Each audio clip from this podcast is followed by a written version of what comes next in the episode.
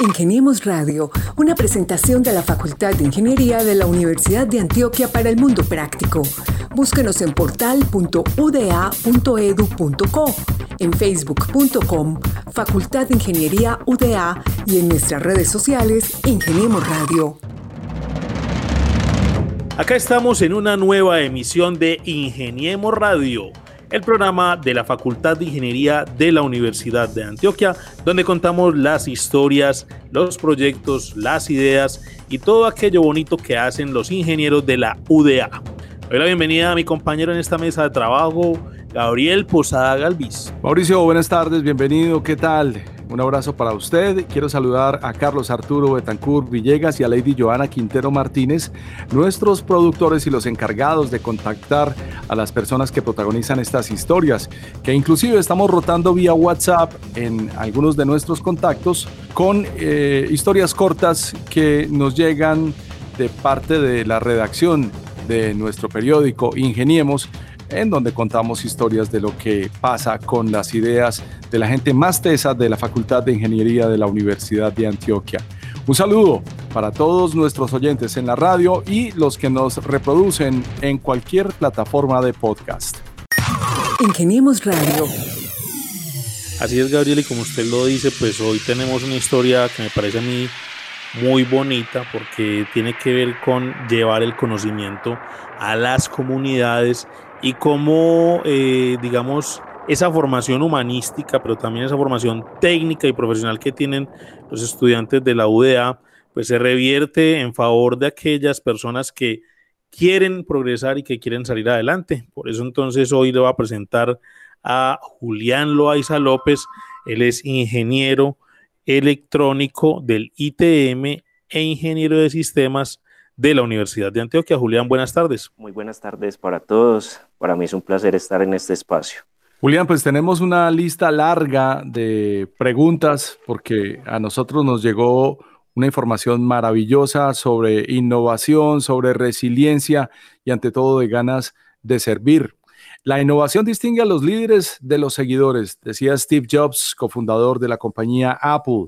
Y es que Julián hace parte de una idea para un sistema de gestión de aprendizaje online desarrollado en un entorno virtual, pero sin la necesidad de Internet. Se conoce como un LMS, es decir, una plataforma que ofrece el entorno de aprendizaje en cualquier momento y lugar para permitir entregar y supervisar cursos y pruebas de e-learning.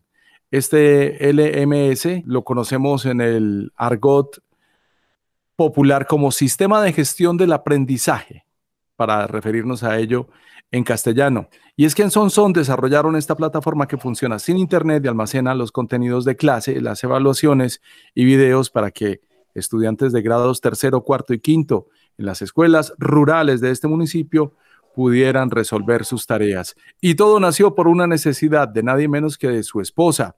Y de esto queremos saber, queremos saber los detalles de la idea de Julián Loaiza López y de su esposa, Lida Cristina Henao Valencia. Comencemos por la actualidad. Julián Andrés Loaiza López en este momento se desempeña como director, ¿cómo podríamos llamar? IT de la alcaldía de Sonsón. Sí, señor, así es. ¿Y cuáles son las funciones que le corresponden en la alcaldía? Bueno, velar porque todos los sistemas de información y los equipos de cómputo estén funcionando y cumplimiento con todas las rendiciones de cuentas que debe realizar el municipio y, y que todo esté al día en temas de tecnología.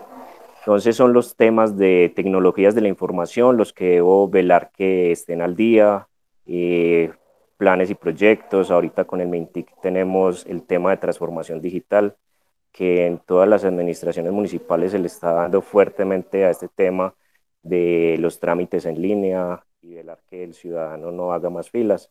Y a propósito en esta pandemia, que, que los trámites los puedan hacer desde la comodidad, desde su casa.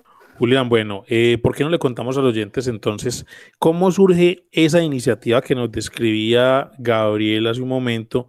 Y pues lógicamente, ¿por qué se entregan ustedes como tan de lleno, usted y su esposa, pues a esa comunidad rural en el municipio de Sonsón para que los chicos de la primaria, pues lógicamente accedieran a nuevos contenidos y mejoraran su desempeño académico. Eh, sí, todo surgió a raíz de que mi esposa pasó el concurso.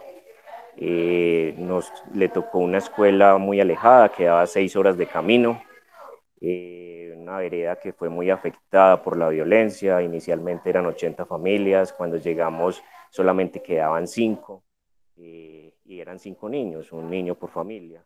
Entonces, ver el atraso que trajo la violencia en temas de aprendizaje y, bueno, dificultades económicas muy grandes, pero también pudimos ver esa gran conservación que en el momento hay, porque pues, ya no hay tanta, tanta presión por los cultivos, sino que la, la misma naturaleza se fue regenerando y se fue reforestando nuevamente. Eh, cambiar de una selva de cemento a disfrutar esa, con mi esposa disfrutamos mucho el tinto en la mañana, el tinto en la tarde, ver las aves, ver, ver todo, escuchar el sonido del agua, eso fue muy enriquecedor y también pues tuve la oportunidad de, de leer lo que había tenido tanto tiempo pospuesto. Entonces ahí encontré grandes referentes como el creador de Khan Academy, que para él había una motivación muy grande que no la había descubierto y era la educación. Entonces, como empezó que sus sobrinos les decían que, que les explicara matemáticas y él era un gran inversionista en Wall Street y decidió renunciar y crear una plataforma para que muchas personas pudieran aprender de forma gratuita. Y uno, pues lo que lo uno de los grandes motivaciones de él fue que la primera inversión que recibió fue Bill Gates. Le dio un millón de dólares para que, porque su hijo había aprendido matemáticas gracias a esa plataforma. Entonces fueron muchos referentes que nos ayudaron a construir y a empezar. Inicialmente, pues como no había conectividad, eh, empezamos llevando videos porque los estudiantes habían unas preguntas muy sencillas que, que, que era Medellín y para ellos Medellín era la capital de Colombia. Entonces empezamos a llevarles videos y mostrarles eh, como la realidad para que ellos pudieran salir de ese entorno y conocer lo que estaban viviendo. Ya posterior de eso, a mi esposa la trasladaron a otra escuela, a otra escuela más cercana, y allí fue donde pasé, me presenté porque a la Universidad de Antioquia las fuentes de empleo acá en el municipio de Sonsón eran muy complicados y dije, no, pues hay que apostarle a la educación y empecé a estudiar ingeniería de sistemas. Cuando pasé a la universidad todavía estábamos a seis horas, el primer mes no pude asistir, era imposible la conectividad. Ya gracias a Dios, pues a mi esposa la, la formación. Julián, la gente que trabaja con tecnología siempre está pensando en dos cosas importantes. Primero, la civilización y segundo, el futuro. Pero personas como usted que trabajan con tecnología y que miran a su entorno y ven necesidades reales y deciden irse al campo, como nos lo acabas de contar y como nos habías dicho antes, eh, inclusive asumiéndolo como un año sabático, pues ven una cantidad de oportunidades para compartir aquello que saben, sobre todo cuando te afincas en los conocimientos de personas como Bill Gates o de la misma gente de su entorno. Contanos qué fue lo que descubriste eh, como la necesidad primordial aquel día que Lida Cristina llegó y te dijo, bueno, no tengo cómo dar clase en esta escuela rural que además quedaba a un par de horas de camino desde la casa. Sí, fue una experiencia muy bonita y yo siempre he dicho que mi esposa es mi faro y, y ella ponía las ideas y yo trataba de materializárselas. Eh, ella, pues al ver que yo ya estábamos acá en el municipio, y estaba tomando las clases virtuales, ella me dijo, ¿por qué no hacer lo mismo? Pero yo le dije, pero si es que allá no hay internet, no busquemos la forma de que lo podamos hacer sin internet. Entonces empezamos ese proceso, las mismas materias que vi dentro de la carrera, y pues era muy curioso preguntando más allá y después consultando, porque la metodología virtual nos hace ir un poco más allá, no quedarnos con lo que el profesor nos está diciendo, sino que eh, buscar mucho el tema de autoformación y ir un poco más allá. Entonces así fue que empezó con, con esa propuesta de mi esposa y empezamos a hacer pruebas, inicialmente pues con memoria USB, después ya por medio de materias como sistemas operativos o materias como eh, plataformas web, eh, pude conocer más ese entorno y poder desarrollar un, servidor que me cumpliera con estas especificaciones. Y también gracias a la ayuda de, de Ingenia, porque al profesor Guillermo de la, de la Facultad de Ingeniería, eh, yo le planteé pues como la, la idea que tenía y él dijo, vamos a darle, qué bueno que podamos llevar la universidad a las zonas rurales. Y ahí fue donde también aprendí muchísimo y pude fortalecer el proyecto. Julián, ¿por qué no le contamos a los oyentes y pues principalmente a la gente que nos escucha también en otras áreas y territorios de Antioquia, eh, cómo es que funciona pues esa plataforma o ese desarrollo que usted pues realizó para mejorarle la calidad de vida a esos estudiantes allá en el municipio de Sonsón? Bueno, pues fue una plataforma diseñada para docentes que les facilitara un poco la vida a los docentes de escuelas rurales, porque los docentes de escuela rural trabajan bajo la metodología de escuela nueva, donde todos los estudiantes están en un solo salón, entonces tienes los estudiantes desde preescolar hasta quinto, en el caso de primaria. Entonces todos tienen diversidad de necesidades y, y solo un docente para atender estas necesidades. Entonces, partiendo de, una metodología que se llama eh, clase invertida, que consiste en que las talleres o actividades se hacen en el salón de clase. Entonces, la, la plataforma fue pensada para eso. Y también bajo el modelo de Khan Academy, que Khan Academic hay un video explicativo del tema que inicialmente pues grabábamos los videos, mi esposa así, muy básico con el celular, y ahí los montábamos en la plataforma para que cada niño tenía, tiene su usuario, contraseña, ingresa a la plataforma y puede ver los videos que la docente ha grabado para las clases. Entonces ellos decían, es como tener a mi profe solo para mí y puedo ver el video de la explicación las veces que sea necesario. Después de que el estudiante ve el video, presenta eh, la evaluación, la evaluación o validación de conceptos, que es muy importante. Entonces, por eso decimos que, las tareas no son para la casa, sino para realizarlas en el salón de clase. Eso, de eso trata la metodología eh, clase invertida o flight classroom. Eh, entonces, los estudiantes, para ellos fue pues algo muy novedoso y más lo que más les motivaba es que podían saber la nota de una vez, porque la plataforma pues la parametrizamos para que eh, tuviera las respuestas correctas y el estudiante eh, supiera su nota. Si el estudiante no alcanzó pues la nota mínima para, para pasar, se le, permitía volver a presentar el examen, pero con otras preguntas. Teníamos un banco, tenemos un banco de preguntas donde el estudiante puede validar sus conceptos. Entonces es una metodología que, que a los estudiantes y a los docentes, eh, en este caso, pues eh, ya estamos en tres escuelas donde estamos implementando esta metodología y se ha visto un gran avance en el, en el aprendizaje de los estudiantes. Escuchándote hablar, Julián Andrés, pienso un poco sobre cómo subestimamos el poder de algunos servicios públicos que tenemos ahí tan básicos. Eh, uno de los fundadores de la plataforma Twitter dice que, su plataforma, Jack Dorsey, es como la luz eléctrica, que uno la puede usar cuando quiera, pero la realidad es que en espacios como los nuestros, no, porque el Internet sigue siendo un lujo, porque hay desconexión. Y en este tiempo de pandemia sí que se va a notar y sí que se ha notado la desigualdad Contanos un poco cuáles fueron tus herramientas para armar esta plataforma. Eh, ¿Dispusiste de algún tipo de servidor, hardware? ¿Cómo, ¿Cómo lo hiciste? Tu esposa te planteó el problema, pero ¿cómo apareciste con la solución? Bueno, pues mi esposa me planteó ese problema, así como lo dices. Lo que tenía a la mano era mi computador.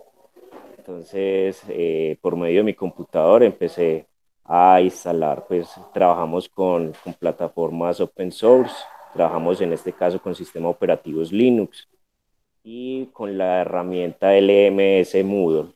Eh, también hicimos pues, hice un rastreo de, pues, de las plataformas LMS eh, que son open source en el mercado y pues fue la que mejor se acomodó. También hay otras como Colibrí, que son de, es una comunidad muy grande, pero el problema es que, que no me permitía instalarlo en un, en un servidor local. Eh, ya empezamos a hacer el proceso pues de crear los contenidos. En ese proceso es en el que más tiempo hemos dedicado porque son contenidos que son en contexto. Porque pues inicialmente eh, nos buscábamos videos de apoyo, pero veíamos en los niños, profe, ¿y esto qué significa? Como que estaban descontextualizados. Y necesitamos es material, porque el material que, que hay veces disponemos en las instituciones están pensados para otro contexto. Por ejemplo, salimos al parque. Profe, aquí en la escuela no hay parque, entonces ¿a dónde salimos? Ah, bueno, entonces salimos al patio. Entonces, eh, eso ha sido pensado pues para diferentes escenarios, pero lo, lo que nosotros quisimos fue que fuera con contexto y mostrarle al estudiante que el campo eh, el campo tiene futuro y que si transformamos nuestras vidas por medio de la educación, podemos hacer que el negocio del campo sea rentable.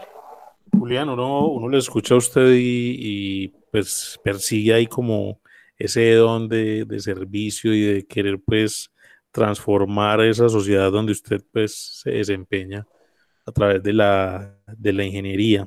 Mirando la reseña pues de, ese trabajo, Veo que usted pues ha trabajado con el Ministerio de Educación, en el proyecto Creatic, como nos decía, extra micrófonos, y que también esto pues ha implementado con cursos de la misma Universidad de Antioquia, pero cuéntenos cómo es ese tema del dispositivo Tommy y cómo fueron esas pruebas piloto pues lógicamente allá en área rural del Sonsón. Cuando yo hablé con el profesor Guillermo, él me dijo, bueno, pero en el mercado ¿qué hay? Porque yo no lo puedo esperar a que usted realice una plataforma, realice un dispositivo.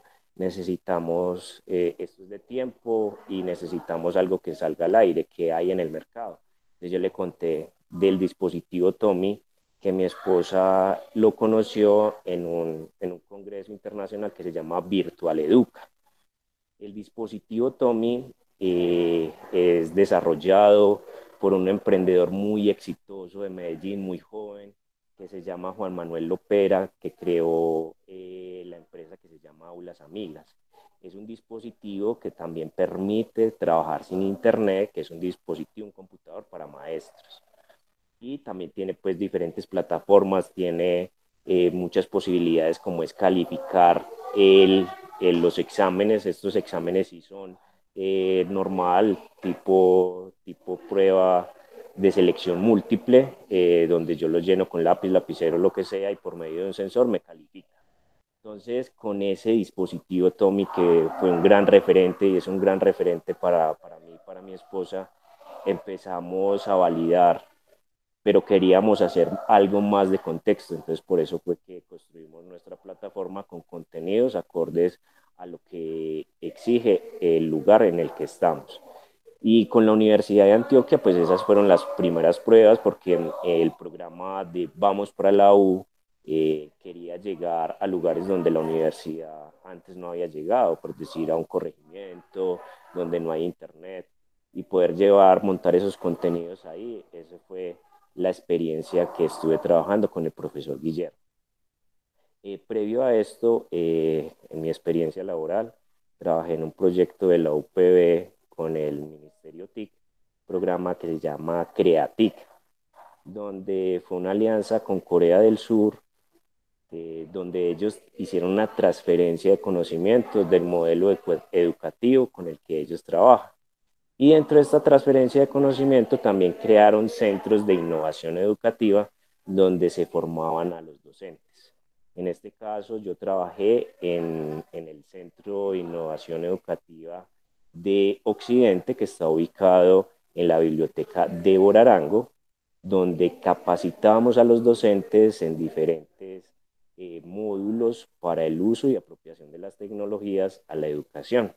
Entonces esa también fue una herramienta muy importante que, que me llevó a, con mi esposa, con esas ideas tan maravillosas, a transformar y a crear una plataforma para que beneficie a los estudiantes, porque en diferentes escenarios he escuchado esto, que todas las profesiones las podemos, las podemos tener por medio de una universidad, pero hay una profesión que no está tan dignificada, que es la del campesino, y que a él lo necesitamos tres veces al día para nuestro desayuno, almuerzo y comida. Y ya no se están formando los campesinos, el joven no ve el campo rentable porque pues ha visto las tragedias, ha visto las dificultades económicas que han tenido sus padres y no quiere repetir eso. Y muchos de los padres quieren lo mejor para sus hijos, entonces no ven en el campo una empresa. Entonces es lo que nosotros queremos transformar, que los estudiantes, que nuestros niños de las zonas rurales se apoderen y aprendan amar el campo y que ser campesino y un productor de, de comida eh, es lo que necesitamos ahora, porque pues un ingeniero de sistemas sí lo podemos tener, pero alguien que nos esté produciendo la comida y que sea de buena calidad y que la estemos exportando, eh, se requiere mucho tiempo y no lo estamos. Sí, tienes toda la razón en lo que estás diciendo y sobre todo en este último año sí que se ha confirmado la necesidad de nuestros campesinos y de quien ponga el alimento sobre la mesa. Y tenemos es menos campesinos en los espacios donde te has movilizado, según parece. Sí, eh, y la edad, pues el último censo agrario confirma que la edad de los campesinos que están en etapa productiva se ha aumentado muchísimo, está entre un rango entre 50 y 60 años, ya los, los jóvenes no quieren trabajar el campo. A partir de 48 años es más o menos la edad promedio de un campesino en Colombia.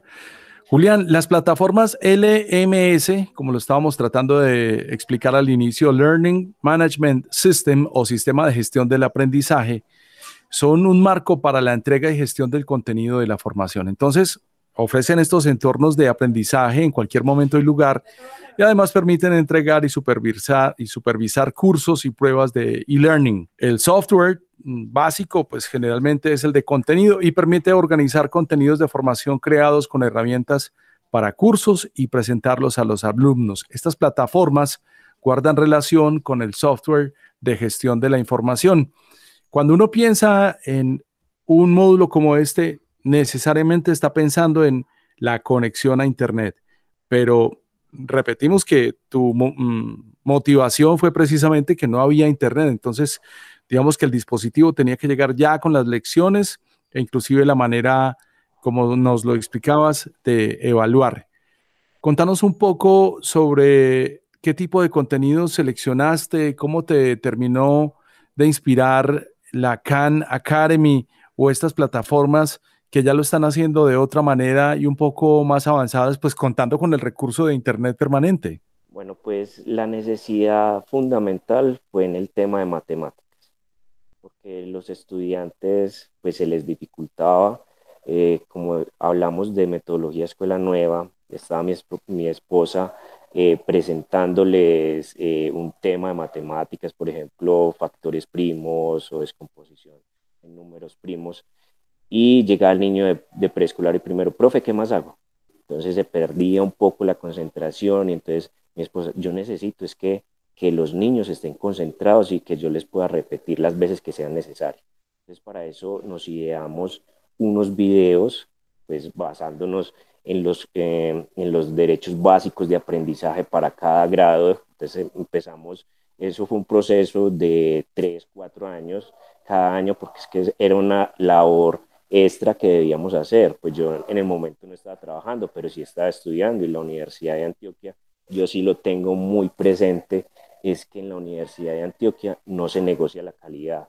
Entonces toca estudiar o estudiar y responder a los exámenes, porque el hecho de estudiar virtual no significa que sea más fácil.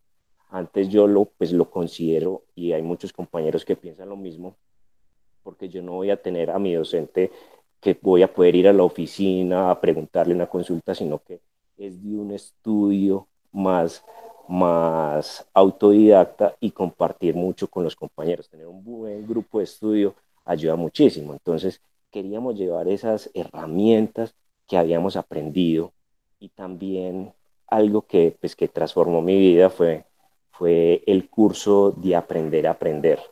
Es de la plataforma Coursera, es de la doctora Bárbara Oakley, que tiene un libro que se llama Piérdele el miedo a las matemáticas, claro. que es un libro que te enseña a aprender cómo debes estudiar. Entonces ahí conocimos eh, la técnica Pomodoro, eh, cuál es el modo difuso y el modo concentrado.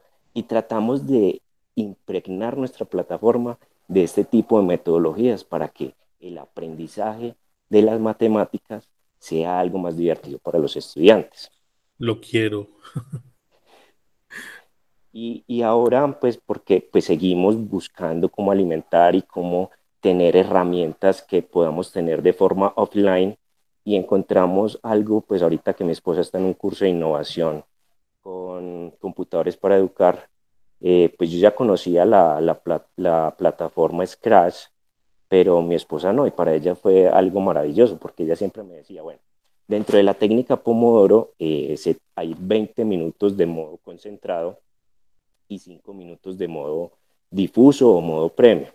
Entonces, en esos 5 minutos, ¿por qué que los estudiantes utilizar la gamificación para que ellos, ah, listo, estaban haciendo unos ejercicios, viendo unos videos, sabemos que hay una forma, que nos lo dice la doctora Bárbara Oakley, que el aprendizaje genera una mayor recordación, se hace esa sinapsis, es cuando estamos en nuestro modo difuso. Así estemos haciendo deporte, o estemos caminando, o estemos jugando, nuestro cerebro sigue asimilando ese concepto y podemos llegar a respuestas. Ya cuando volvemos a retomar, ah, pero mira, esto, esto se resolvía así, no era un más, era un menos. Entonces, eh, ella encontrar esa herramienta en la cual puede hacer juegos que sean didácticos para los niños, para ella ha sido algo grandioso. Julián, se nota que esto es una experiencia gratificante tanto para usted como para su esposa, pero contémosle a los oyentes eh, cuántos chicos han pasado, digamos, por esta herramienta, por este proceso que ustedes mismos se, se ingeniaron. Eh, cuánto tiempo llevan en él, porque es un proceso pues, de, de, mejoría constante. ¿Y qué les dicen los chicos allá pues, en, en el municipio de Sonsón cuando se benefician de estas oportunidades académicas que ustedes les han brindado en los últimos meses? Sí, pues ha sido un proceso, ya llevamos cuatro años, eh, pues inicialmente empezamos con el grado quinto matemáticas, al otro año pasamos al grado cuarto y ya bajamos al grado tercero. Ahora el proyecto que tenemos en este año es, es tomar las áreas básicas, por eso nos unimos con otros profesores de estas otras dos escuelas para crear contenidos pues bajo esta metodología que les he estado contando y que podamos llegar al lenguaje que es un, algo fundamental. Eh, seguimos con matemáticas, mejorando pues los contenidos que ya tenemos y ciencias naturales. Eh, estos tres los vamos a trabajar y la idea es que para final de año ya, tendrá, tenemos tercero, cuarto y quinto con estas tres áreas. Y para los estudiantes ha sido algo maravilloso en algunos videos que les hemos tomado, pues que cuéntenos eh, como la retroalimentación, que es lo mejor que le ha parecido. Entonces, antes de que empezara la pandemia, para ellos, eh, los estudiantes que estaban en quinto, pues que venían desde el proceso de tercero, cuarto y quinto, que ya este año ya están en sexto, para ellos fue maravilloso porque pasaron de, de tener que estarle preguntando a la profe, ya tenían la profe para ellos todo el tiempo. Entonces me decían, ah, es que ya tengo la profe y la puedo repetir lo que yo no entiendo, si no entiendo las veces, devolver el video las veces que sea necesaria. Y pues para ellos el poder resolver los talleres o las actividades dentro del salón de clase era algo maravilloso porque ya podían ir a la casa a hacer las otras actividades y la materia que más dificultad les presentaba era matemática. Y algo que fue fundamental fue que para ellos el tema de, de cómo es, porque es como una metodología de estudiar virtual donde ellos se, eh, eran autónomos de su tiempo y sabían que, que clase vista tenían que ver el video de la clase, que pues por términos de metodología y de la técnica Pomodoro no duraba más de 10 minutos, y resolver unas actividades. Siempre en cada clase tenían que resolver, entonces adquirir esa metodología, ese ritmo de estudio, para ellos fue muy gratificante. Lo que nos dice, profe, y ahora que estamos en sexto, entonces, que ya pare de contar porque no la tenemos. Entonces la idea es también poder implementar para, para bachillerato. Perdón, ¿y cuántos, cuántos, perdón Gabriel, cuántos niños más o menos han pasado o se han beneficiado pues, de, de este proceso? Como es, un, como es en una escuela rural y pues no hay muchos estudiantes, pues hemos tenido alrededor de 30, 30 que han pasado por este tipo de metodología. Y con, pues mi esposa dice, así haya sido solo uno, pero estamos transformando vidas. Claro, y la tecnología cuenta. Y qué gran diferencial el que hace la tecnología en este caso. Háblenos un poco de Lida Cristina. Entendemos que nació en Bogotá, que es licenciada en Pedagogía Infantil de la Universidad CIDE y reside en Sonsón desde hace 10 años. Ella es docente de básica primaria de la institución educativa Rosa María Henao Pavas, que es sede rural Laureano Gómez del municipio de Sonsón. Sí, señor, no, pues ella es es mi norte, es, mi polo a tierra. Eh, pues yo creo que ella sufrió más la carrera de ingeniería de sistemas que yo, porque pues yo sí me gocé el proceso de, aprendizaje, de conocer, pero ella sí era muy preocupada, eh, ya envió, ya realizaste, eh, porque pues era una presión, porque ella era la que estaba respondiendo económicamente mientras yo me preparaba. Entonces para mí fue un gran apoyo, es mi coepi de, de vida eh, y, el, y el amor por la educación se le nota, es, es una apasionada de la educación, una enamorada de la profesión y, y lo que estamos haciendo es dignificando la profesión docente porque hay que hacerlo y, y la mejor forma de transformar vidas es a través de la educación y ese es el lema que nosotros tenemos, somos apasionados totalmente por la educación. Julián, viendo pues la iniciativa de ustedes y pues como todo ese sacrificio, pero también esa entrega que tienen como profesionales, ¿cuáles son esas metas a, corto y mediano plazo que ustedes tienen tanto con el proceso académico que vienen desarrollando como sus proyectos personales allá en el municipio de Sonsón? Pues sí, eh, las metas pues a corto plazo, como les decía ahorita, es terminar pues la plataforma, que la podamos llevar, terminar, pulirla, validarla, que quede con contenidos acordes, pues en este momento están contenidos acordes a la zona rural de Antioquia, eh, para poderla llevar a, otros municipios. Eh, eso es lo que queremos ir replicando esta experiencia y que los docentes em, también, pues hay procesos muy importantes de innovación y procesos de capacitación pero queremos también que, que validen estos modelos, modelos educativos, eh, pedagogías diferentes, porque eh, ya no podemos seguir con las mismas metodologías de hace 30, 40 años. Eh, esto cambió y la pandemia sí que nos está exigiendo. Entonces yo veo en esto una gran oportunidad de, de transformar el tema de la educación y que la educación rural transforme vidas, que no sea una educación solo por cumplir, que donde los estudiantes lo que veíamos era que adquirían unos conocimientos básicos y pare de contar, sino que le, se proyecten y vean en la educación esa herramienta que les ayuda a transformar sus vidas. Y en el tema personal, eh, pues uno de los sueños ha sido ser docente, poder ser docente. Eh, pues lo ideal fuera con mi esposa en la misma escuela, eh, pero son dinámicas diferentes y vamos a ver en qué proceso nos podemos eh, apalancar para que los dos podamos estar en una, en una escuela y seguir todo el, el proceso que, que, mi esposa ha iniciado en esta primaria que no se vea truncado en el bachillerato. Es el sueño que tenemos los dos. Julián es oriundo del municipio de Sonsón, se graduó como ingeniero electrónico del Instituto Tecnológico Metropolitano en el año 2017 y como ingeniero de sistemas de la modalidad virtual de la Universidad de Antioquia, sede Sonsón. Julián, como usuario del sistema en la modalidad virtual, pues, ¿qué más tenemos para confirmar que el sistema de educación cambió y que ahora estas plataformas precisamente tienen que servir para esto? Este fin de se graduó el viernes. Sí, claro. Ah, lo graduamos el viernes. Ah, se graduó el viernes. o sea que el fin de semana estuvo de celebración por su título, su nuevo título profesional. Sí, no, y el video que hicieron también de la facultad, eh, fenomenal también. Eh, muchas gracias por ese video. Bueno, con mayor contundencia, el sistema de modalidad virtual de la Universidad de Antioquia, pues confirma sobre lo que usted mismo hace que la educación cambió.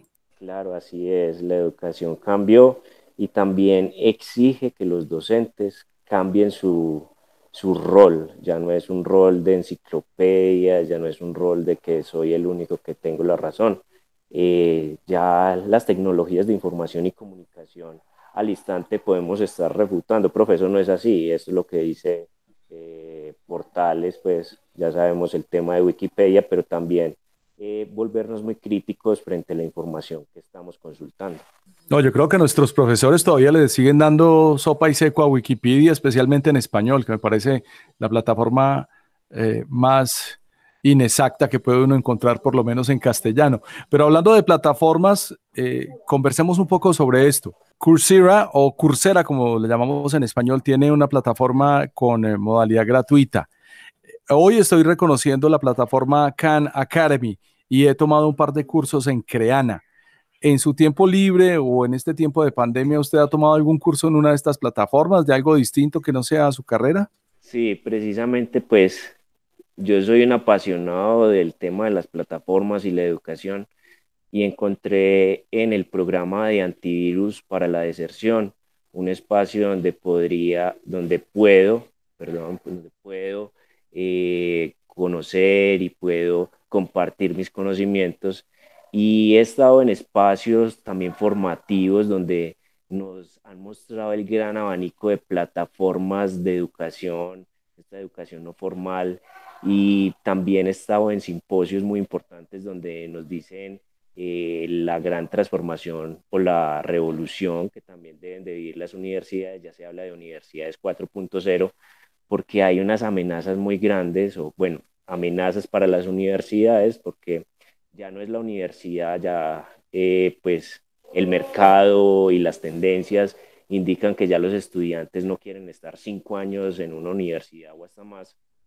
Ya hay plataformas como la plataforma de Google que está alojada en Coursera, donde ellos ofrecen cursos profesionales de un año que la diferencia de costos con una carrera universitaria en Estados Unidos es grandísima. Por, por 300 dólares yo me puedo certificar en competencias digitales, en, en conceptos de IT, en desarrollo web, eh, en cursos de, que son cursos profesionales de, de Google. Eh, también hay plataformas como Platzi, Platzi que maneja precisamente este tema de la técnica Pomodoro, la gamificación, lo que nosotros estamos llevando, pero sin Internet, que son plataformas muy importantes. También hay otra plataforma que se llama Capacítate para el Empleo, que es la, de la Fundación Carlos Slim, que ofrece infinidad de cursos. Usted quiere el curso que sea y ahí lo vas a encontrar, desde manejo básico de de cómo atender al público, de relaciones interpersonales, eh, hay infinidad. Entonces, el abanico de plataformas ahorita es grandísimo y así como lo decías, eh, a los estudiantes, eh, los invito a los estudiantes de la Universidad de Antioquia que aprovechemos ese convenio que existe entre Coursera y la universidad que nos permite hacer gran cantidad de cursos de forma gratuita, de cursos que son pagos y nos permite realizarlos de forma gratuita. Esa es la invitación a que indaguemos la gran cantidad de plataformas que hay disponibles para, para capacitarse en, en, en temas de tecnología o en temas de crecimiento personal. Pero el curso que sí recomiendo para todos es el de aprender a aprender. Julián Andrés, usted a lo largo del programa pues ha lanzado dos expresiones que me llaman la atención. La primera, pues que la garantía, oye, la, la, calidad académica en la Universidad de Antioquia pues, no es negociable. Y la segunda la decía hace un momento donde decía que el profesor hoy en día tiene que cambiar pues como esa visión y esos, esos paradigmas que tiene. ¿Qué opina usted, por ejemplo, de los profes corchadores, cuchillas o barberas? Y eso comparado, por ejemplo, con lo que se ve hoy en día con no sé, un enemigo como lo veo yo para muchos profesores de Julio Profe, que está llevando como con, amor y con cariño eh, eh, esa enseñanza de las matemáticas y esos vericuetos de las ciencias exactas a los estudiantes a través de canales como YouTube?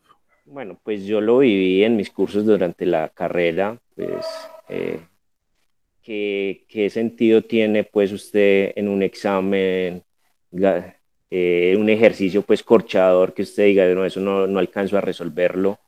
Lo que necesitamos es, es ese conocimiento, es, es que más que el examen es como poderlo utilizar, ese concepto para mí que me va a servir en la vida. Por ejemplo, los conceptos que yo vi de cómo se configura un servidor, pues como extrapolarlos, hay esta necesidad. Yo cómo puedo con ese conocimiento generar una solución para mi entorno. Entonces yo veo más que la educación se debe transformar es a eso, más de, de tener ese conocimiento perfecto que, por ejemplo, en, clases que yo decía, pues que como que no tiene sentido porque no vemos otra cosa en, historia socioeconómica de Colombia, aprenderse una infinidad de fechas y datos, sino más bien por qué sucedió eso y cómo extrapolarlo ahorita, que lo estamos volviendo a repetir, porque el pueblo que no reconoce su historia está condenado a repetirlo. Entonces, es como transformar ese para qué yo tengo que aprender este concepto básico y cómo a lo largo de mi carrera yo lo puedo aplicar. Eso viene mucho desde los cuestionamientos que me hacía mi esposa. Bueno, dígame, para un niño de quinto grado, el cómo aplicar la radicación o la logaritmación. ¿En qué de su contexto lo va a aplicar? Muchas veces yo me quedaba sin respuesta, no le podía decir, no, pues eso lo tiene que aprender porque es parte básica de, las matemáticas y para cuando ya esté en bachillerato y posteriormente en la universidad sí le va a ver el sentido y, la aplicabilidad, pero en el momento él tiene que aprender esas propiedades y conocerlo. Pero eso mismo, llega uno hay veces a la universidad y se quedan unos ejercicios muy complicados y no le dicen que eso sirve para tal cosa. Entonces ese es el gran cambio que debe dar el docente universitario.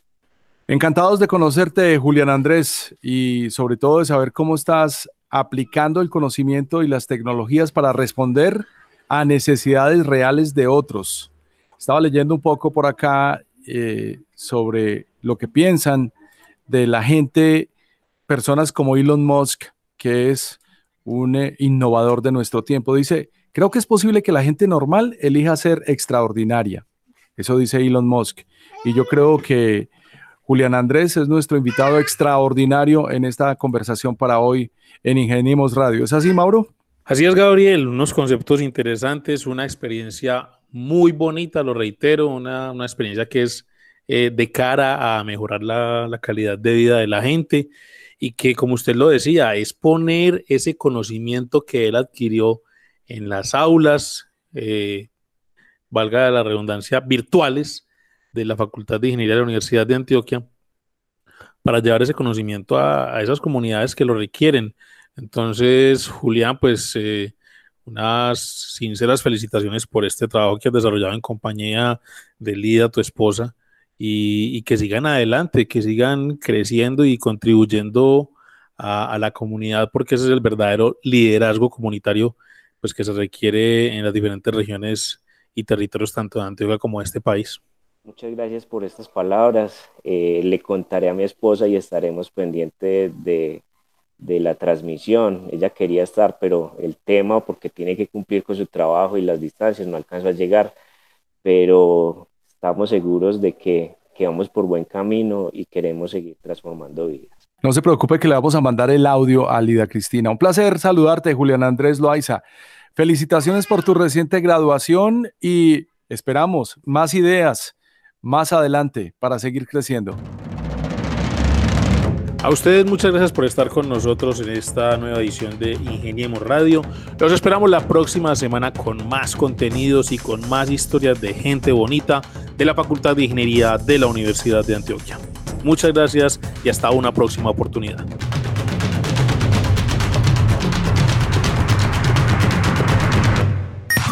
Ingeniemos Radio, una presentación de la Facultad de Ingeniería de la Universidad de Antioquia para el Mundo Práctico. Búsquenos en portal.uda.edu.co, en facebook.com, Facultad de Ingeniería UDA y en nuestras redes sociales Ingeniemos Radio.